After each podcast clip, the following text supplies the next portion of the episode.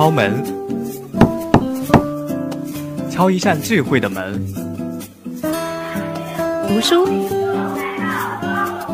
读一本人生的书。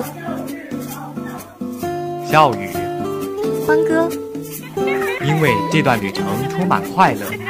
不用再害怕迷茫和孤单。人生的路上，世说新语，世说新语，世说新语，世说新语，和你一起走。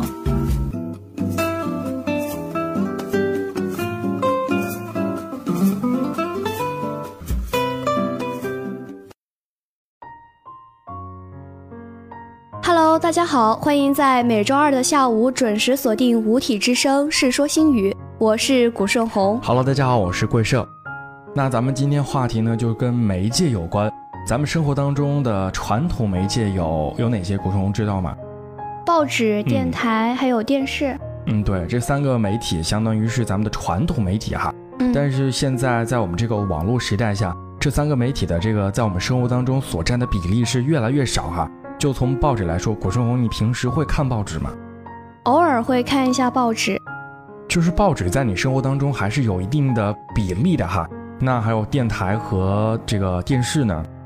对于电台和电视来说呢，我每周给自己定了一个计划，就是，嗯，大概就是一周听一两次电台啊，或者是看一下电视节目之类的。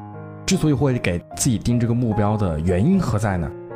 最主要的有三点吧。嗯第一点是和自己的专业相关切的，就是会去了解一下电台节目啊，或者是节目类型之类的，嗯去听别人是怎么说的。嗯第二点呢，就是从你看节目或者是听电台的时候，你可以从中获取到自己所需要的一种信息。这些信息呢，可以包括当下的时事热点，或者是自己想要获取的一些知识，以及在生活方面的一些小技巧之类的。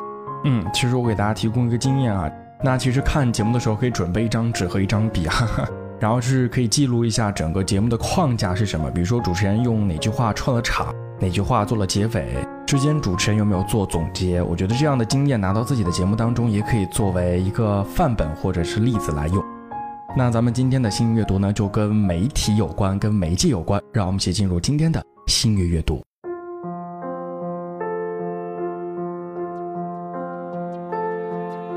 有大师，也有草根。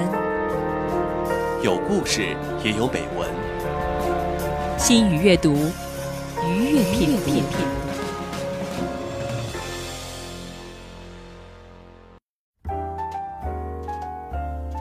今天给大家分享的文章是来自南方周末荔枝 FM 创始人赖艺龙。不要忘记你本来要做的事情。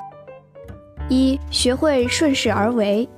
一九九七年，我从深圳大学办公自动化专业辍学，因为喜欢音乐，我来到了珠海，在当地一家电台做了一年多情感和音乐节目的编导，其实就是打杂。后来，我觉得电台对于我这种想法比较奇怪的人很难有大的发展，因为我喜欢摇滚，还有欧美的一些东西，那时候还是禁忌。正式告别电台之前，我做了一场摇滚演出，请来的都是地下乐队。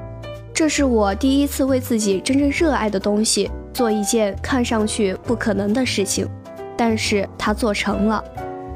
一九九九年，互联网刚起来的时候，我选择到广州做硬件电子商务，与朋友一起做了一个叫做 IT 三零的网站，类似于太平洋电脑网，也拿到一些融资。但项目没做好，因为做电商太早了。随后我就转投了移动互联网，觉得未来它有很大的潜力。当时短信还没出来，WAP 一个开放式标准协议，利用它可以把网络上的信息传送到移动电话或其他无线通讯终端上，则是类似于今天人工智能的东西。二零零二年。我做了一个企业的短信平台，叫企信通，里面包含很多企业的服务。最初我们做的只是企业的短信应用，像项目、销售的通知。一开始很难做，因为大家对短信没有概念。而像那些做的比较领先的企业，我就帮他们做了一些解决方案。像银信通、正信通，还有鱼信通，帮助渔民接收信息等等。中国移动对这件事情很敏锐，他们觉得这个市场的潜力很大，就跟我们合作。为了启信通的推广，我带着一个助理跑遍了广东二十一个地级以上市，通过移动把它推广到了很多行业。这应该是至今我做过的最多人使用的产品，大概有几亿人。后来中国移动把整个品牌都买了过去，现在已经是一个庞大的产业了。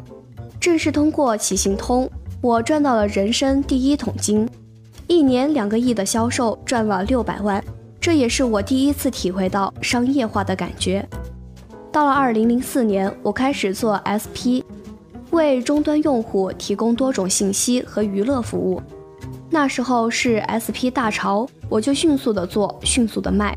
但我很快就意识到 SP 没有什么价值，用户、品牌、收费渠道全归运营商。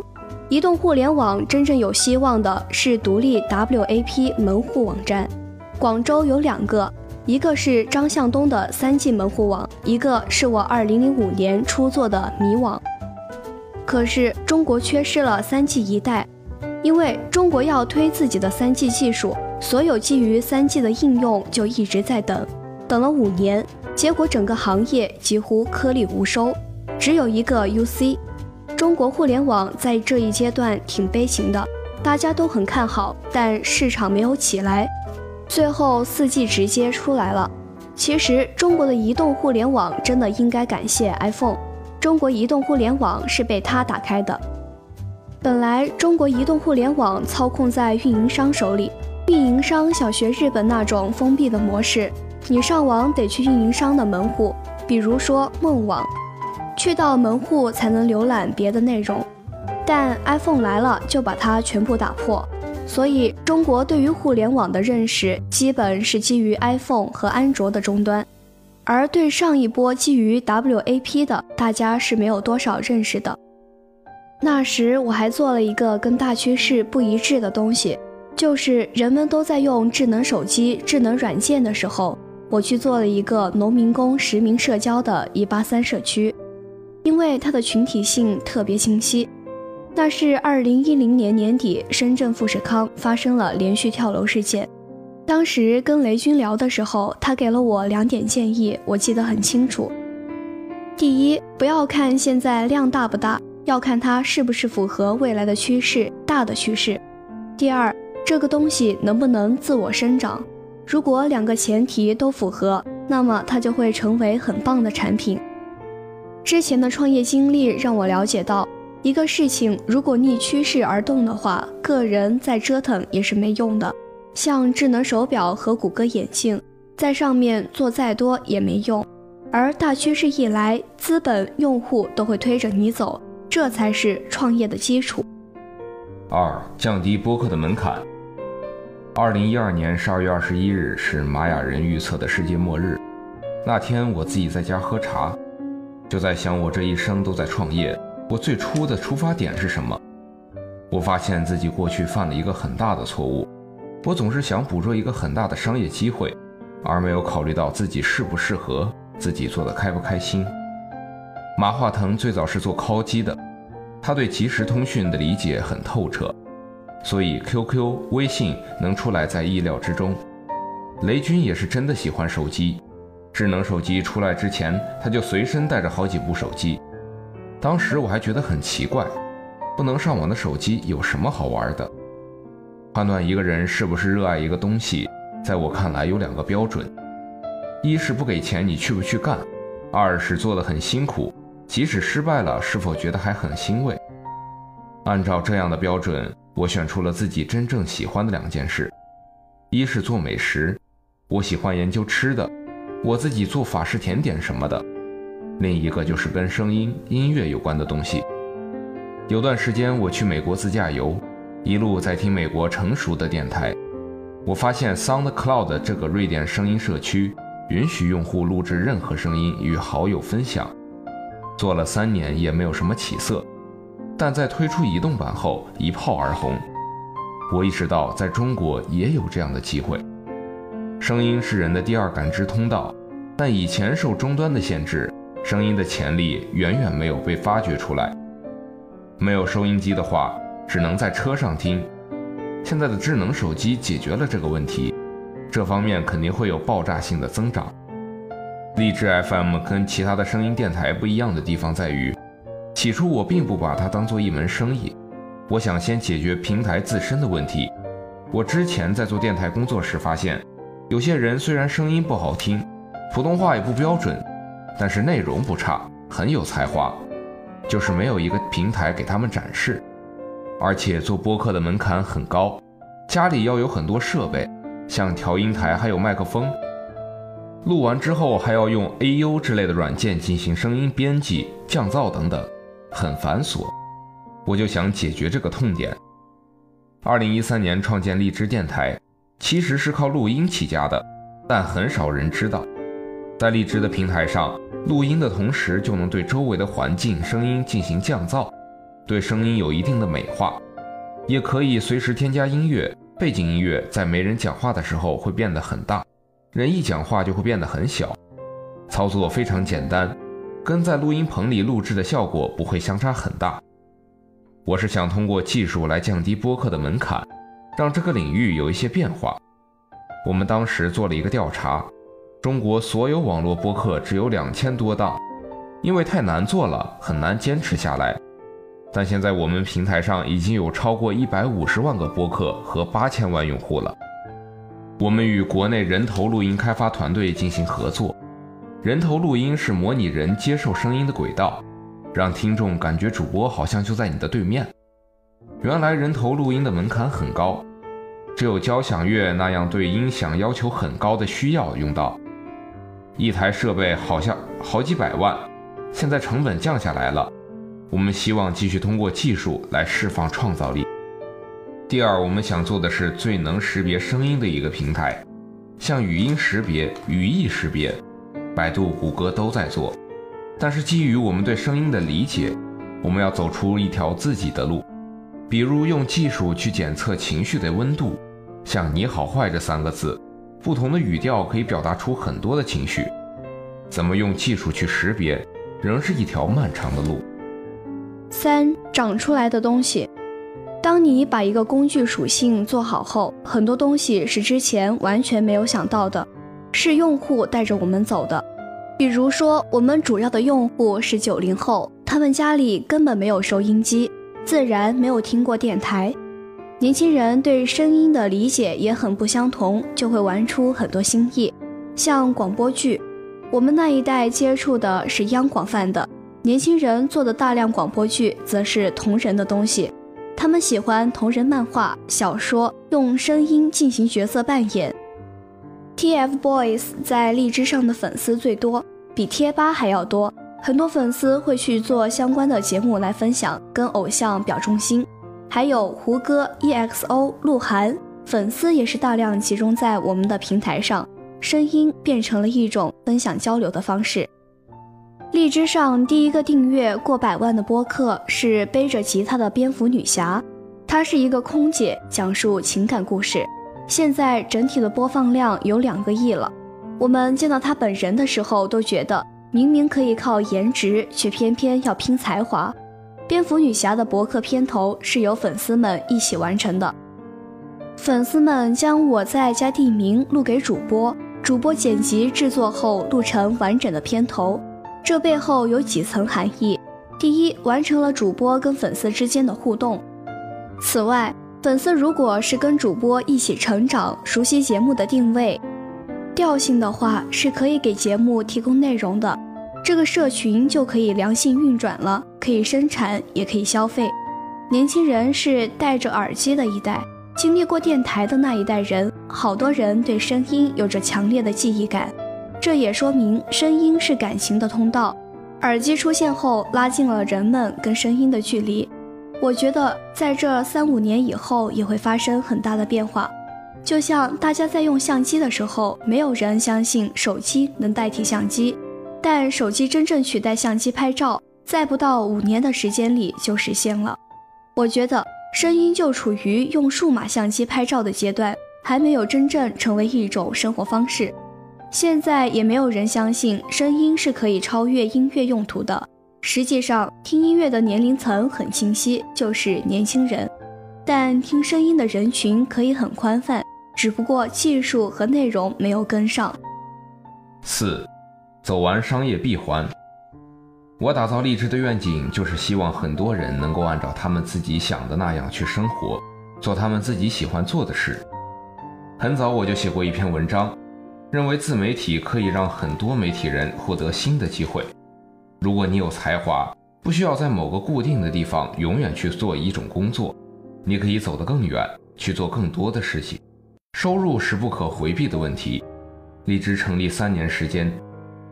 第一年是解决有没有的问题，让大家能做节目；第二年是想解决主播的需求，比如说提高他们的专业性，所以我们有了播客学院。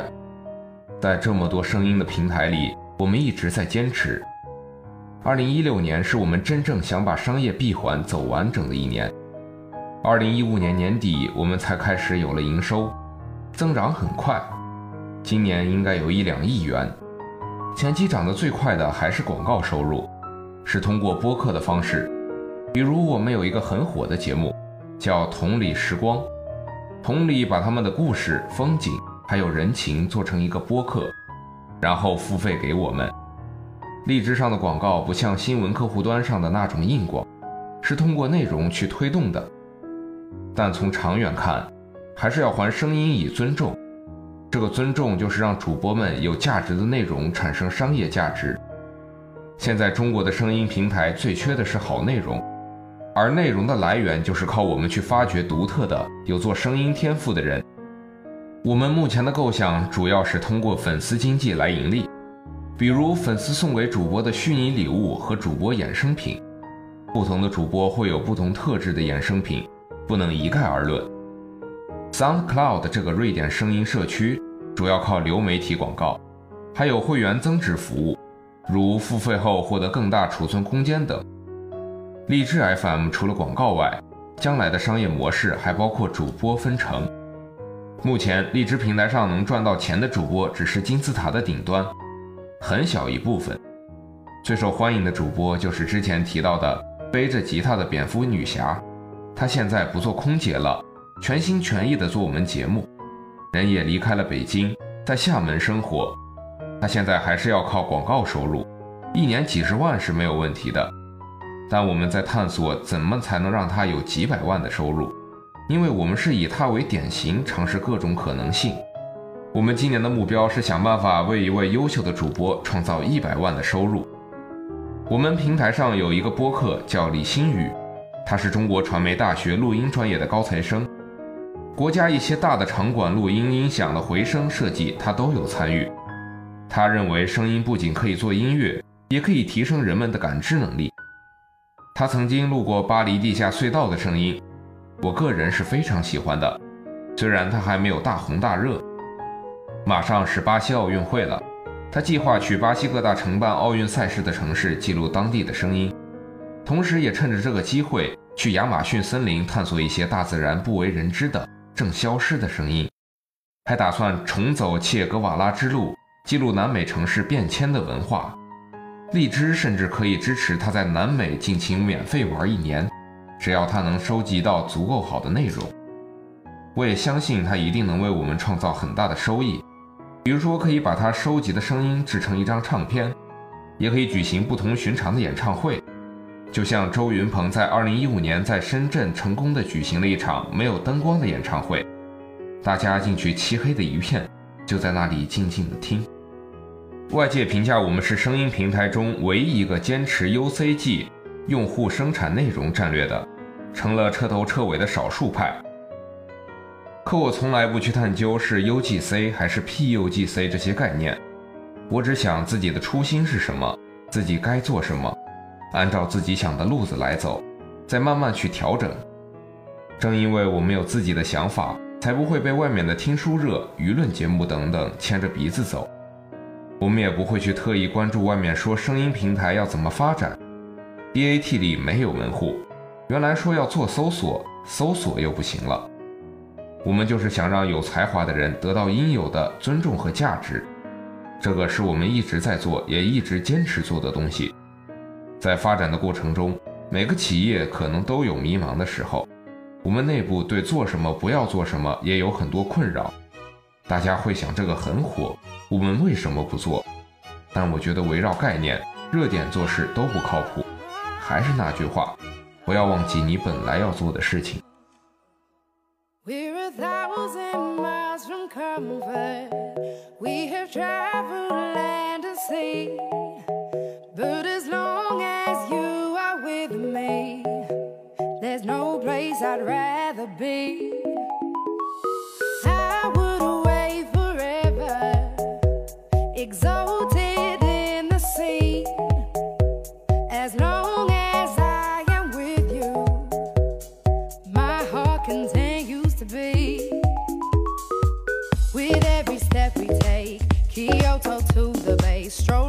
智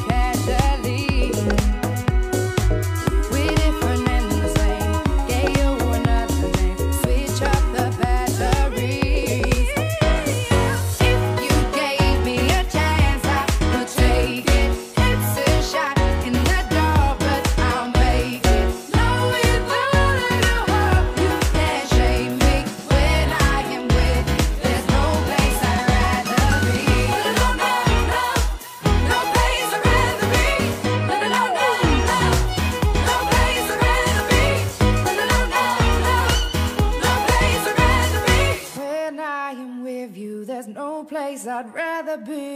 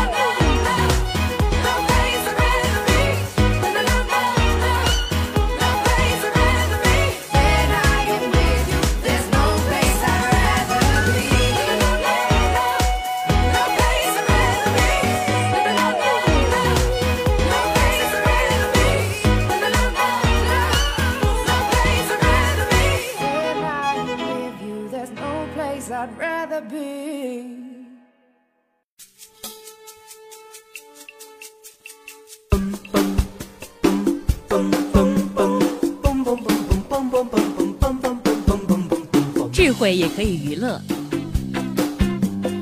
哲理也可以俏皮，把最热门的话题谈给你听。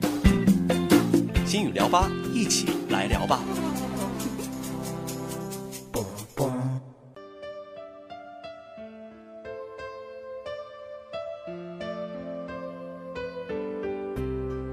在一首歌曲之后，这里依旧是五体之声《世说新语》，我是桂胜。我是许鹤林。嗯，那咱们刚才分享的文章是关于励志 FM 的啊，算是一个传统媒体。其实对于电台，咱们的接触，细细的想来，其实接触并不多哈。那许鹤林，你对于电台的接触是在什么时候、什么场合呢？嗯，如果说电台的范畴比较广的话，我觉得我对于电台的接触还是比较早的。嗯嗯，因为在上小学的时候，我们学校就有一个小小的广播站。当然，设备什么的都比不上现在我们这么高大上，就比较简陋啊。嗯，对。但是在当时的我的眼里，我觉得那个小小的广播站就是我对广播产生兴趣的最开始的地方。其实，在小学时，我也是广播站的一员。在我的记忆当中，那个设备真的是非常简陋，就一个无线话筒，然后一个放磁带的和一个放碟片的这两个机器。每天早操的时候，我就负责去播那个进行曲。然后做操的时候播音乐，然后做操完之后，然后再放那个，呃，也是一个进行曲吧。所以说那时候的记忆还是非常的模糊，也非常简单，也非常简陋。是啊，虽然我们小时候接触的广播站设备非常简单，嗯，而且可能节目内容也是比较单一的，就是播放一些背景音乐，或者说我们自己准备的一些较简单的节目内容吧。嗯，但是现在的大学里面。广播台是一个非常多元化的地方，我们的节目有非常多的类型，而且风格也是不一样的，能够满足不同的同学的需要，所以我觉得这也是一个很大的进步吧。对，其实从学校广播，然后再谈到我们生活当中的这种商业广播哈，就是就是调频 FM 多少多少多少。那相对于这种调频广播，你一般会在什么情况下听呢？这个。我可能听到这些调频广播的时候还是比较多，因为像我们出行在公交车上或者说出租车上都能够听到电台。那除了这些被动的接受以外，因为我个人也就比较喜欢电台，嗯，所以我平时也会在手机上听一些电台，嗯嗯，像我高中的时候，我觉得非常放松的一个时间就是晚上躲在被窝里听电台的时候了，嗯，我现在都记忆犹新的就是。我当时非常喜欢的一个电台叫青春九七五，当时在高中觉得生活非常的枯燥单调，但是呢，这是一个给人传递正能量，然后经常带我们读一些书，或者说灌输一些心灵鸡汤的电台，所以说我非常喜欢这种风格，当时也一直坚持在听。嗯，我总结一下吧，就从两个方面你会听广播啊，第一个是被动的，比如说公交车站、公交车上，还有出租车上。第二个是主动的，比如说在高三的时候会听广播来解解闷哈。其实，在高中那会儿阶段，其实是一个非常枯燥的一个学习阶段哈，就是为了高考而不停的努力。老师不是说有句话嘛，叫学不死就往死里学。其实就是在高三那会儿，手机不让用，然后不能上网，不能看电视。呃，你说读报纸吧，那个在学校里已经做了很多试卷了，对于文字的这种摄入。呃，已经有点抗拒了哈，就是是，呃，解放视力，解放手，我们只用耳朵去听，获取新闻。我觉得这样的方式是高三那会儿我最喜欢的方式。嗯，我相信也是大多数同学非常喜欢的一种休闲方式吧。嗯，那对于广播在内的传统媒体啊，包括这个报纸、电视和广播，你对他们有什么样的想法？我觉得总体来说，现在的传统媒体处于一个劣势的阶段吧。嗯，因为现在新媒体盛行，而且说这个风头也是越来越猛，所以我觉得可能传统媒体进入了一个需要转型才能够发展的更好的阶段。因为电视和广播可能是伴随着我们这一代长大的，所以多多少少会有一些感情在里头，所以说不愿意看到他们这种日渐没落的趋势。嗯。但是我们又不得不承认，这就是现实。所以说，我们喜欢的这些传统媒体，包括电视啊、电台啊，都必须得有创新，然后与时俱进，才能够跟进我们发展的步伐了。嗯，说到与时俱进，就必须得接触网络哈。其实现在很多传统媒体都跟网络有一些接触，比如说电视上的这个频道，这种电视节目都可以在网上进行重播啊，在网上进行直播。比如说你的报纸可以在网上，就是今天的版的报纸，我们不用说今天看完之后就没有了，我们可以在网上重新浏览。比如说电台节目，你今天录了后，可以实时的直播，可以实时的录播，都可以，是不是？所以说我们要好好利用这个网络的这个力量，让我们的传统媒体更加的发扬光大。其实之前我也看过一本书叫《娱乐至死》，尼尔波兹曼觉得电视的到来会让人们娱乐化，把生活当中非常严谨的事情趋向于娱乐化，最终导致以娱乐致死。但是纵观历史，电视时代现在离我们已经算是悄然离去了哈。但我们回过头看看，电视的时代并没有让我们娱乐致死。是的，而且我觉得从某一些层面上来说，电视它的一些传承文化的正面的功能是现在的新媒体所不能取代的。嗯嗯，当然，除了对于传统媒体仍旧抱有希望以外，我相信我们的新媒体的发展也依旧会越来越好。只要我们能够与时俱进，不断的创新，不管是传统媒体还是新媒体，都能够焕发出盎然的生机。正像一位名人所说：“这是一个最坏的时代，同时也是一个最好的时代。”嗯，那本期的《世说新语》在这里就要跟您说一声再见了。播音间李贵胜、许慧玲，实习播音卜顺红、丛凯旋，代表我们的导播韩盼盼，感谢您的收听，我们下周同一时间不见不散。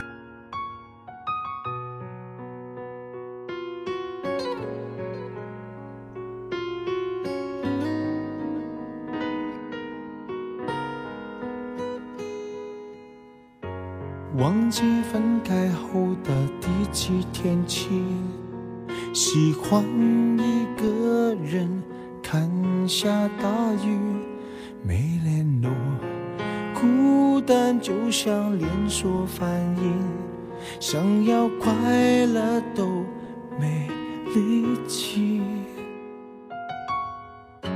雷雨世界像场灾难电影。让现在的我可怜到底，对不起，谁也没有时光机器，已经结束的没有商量的余地。我希望你是我独家的记忆，摆在心底。不管别人说的多么难听，现在我拥有的事情是你，是给我一半的爱情。我喜欢你，是我独家的记忆，谁也不行从我这个身体中拉走你。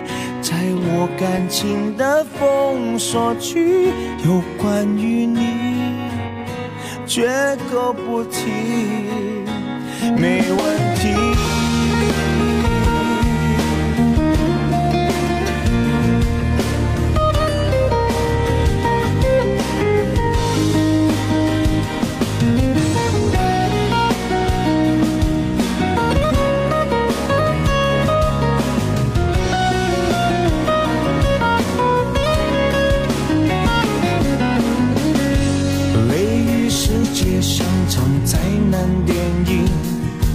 让现在的我可怜到底，对不起，谁也没有时光机器，已经结束的没有商量的余地。我希望你是我独家的记忆，摆在心底。不管别人说的多么难听，现在我拥有的事情是你，是给我一半的爱情。我喜欢你，是我独家的记忆，谁也不行从我这个身体中拿走。在我感情的封锁区，有关于你，绝口不提，没关系。我喜欢你，是我独家的记忆，摆在心底。不管别人说的多么难听，现在我拥有的。情，是你是给我一半的爱情。我喜欢你，是我独家的记忆，谁也不行从我这个身体中拿走你，在我感情的封锁区，有关于绝口不提，没嫌弃。